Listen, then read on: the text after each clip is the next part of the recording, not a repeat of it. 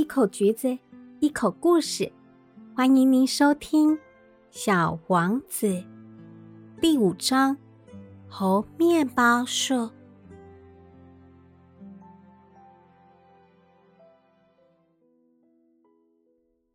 一天天过去，我越来越了解小王子的星球，他离开的原因和他的旅行。这些都是他在陷入回忆不经意间讲出来的。我知道猴面包树造成的悲剧。这次要感谢绵羊，因为小王子突然问我一个好像对他很重要的问题。他说：“绵羊会吃小灌木，是真的吗？”“对，是真的。”“嗯。”我好高兴！刚开始我不明白绵羊会吃小灌木为什么这么重要。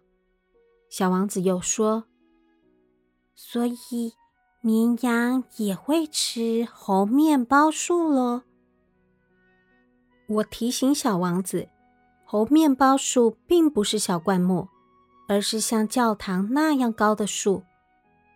就算它带来一群大象。这群大象也够不到猴面包树的树顶。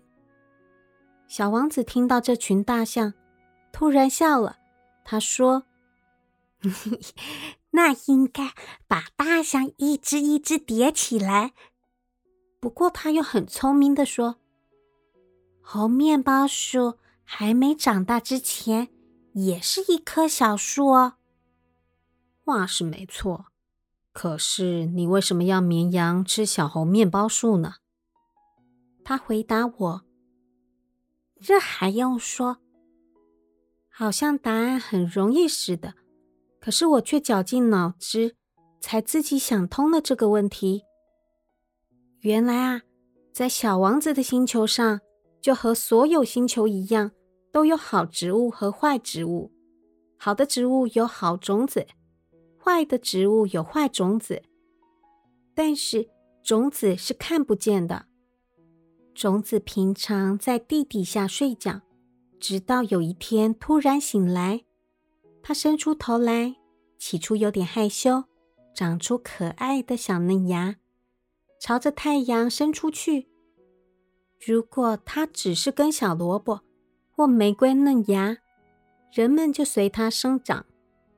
但是，如果是一棵坏植物，就得立即连根拔起，因为在小王子的行星上，偏偏有一些可怕的种子，那就是猴面包树的种子。在那个星球的土地上，到处都是。如果你发现的太迟，等它们长大，就再也无法把它们清除掉了。它们会盘踞整个星球。树根会穿透整个行星。如果星球太小，而猴面包树太多，整个星球就会爆裂。这是个纪律问题。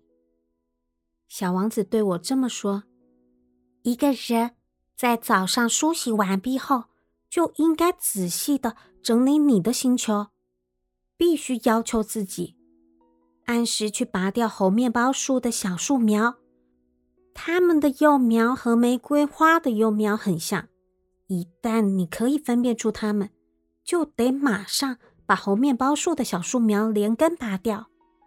虽然这是个讨厌的工作，但是很简单。有一天，他劝我应该仔细画下一幅图画，好让我这边的小朋友能牢牢记住猴面包树的危害。他对我说。万一有一天他们去旅行，你画的图就会对他们有帮助。有些时候，有些工作可以晚一点再做，但如果是猴面包树不马上清理的话，就会造成大灾难。我去过一颗星球，上面住着一个懒惰鬼，他曾经忽略了三棵小灌木，于是。我依照小王子的指示画下了这颗星球，就是一颗小行星，被三棵巨大的猴面包树占据的模样。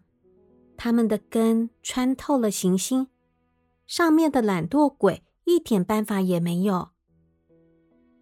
平常我一点都不喜欢跟人家说教，可是猴面包树真的很危险。这认知对小行星上迷路的人是非常重要的，所以我不得不说，孩子们要小心红面包树啊！为了让我的朋友们有所警惕，避免像我自己之前没有意识到这种危险一样，所以我画这幅图时特别用心。如果有人因为我的忠告而有所警觉，我花这么大的功夫，就都值得了。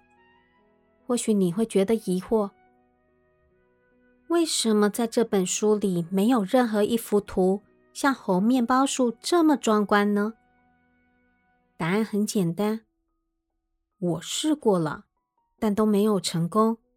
因为我在画猴面包树的时候，感觉自己一定要告诉你们这件事情，心情里带着激动。所以画的就自然比平常好。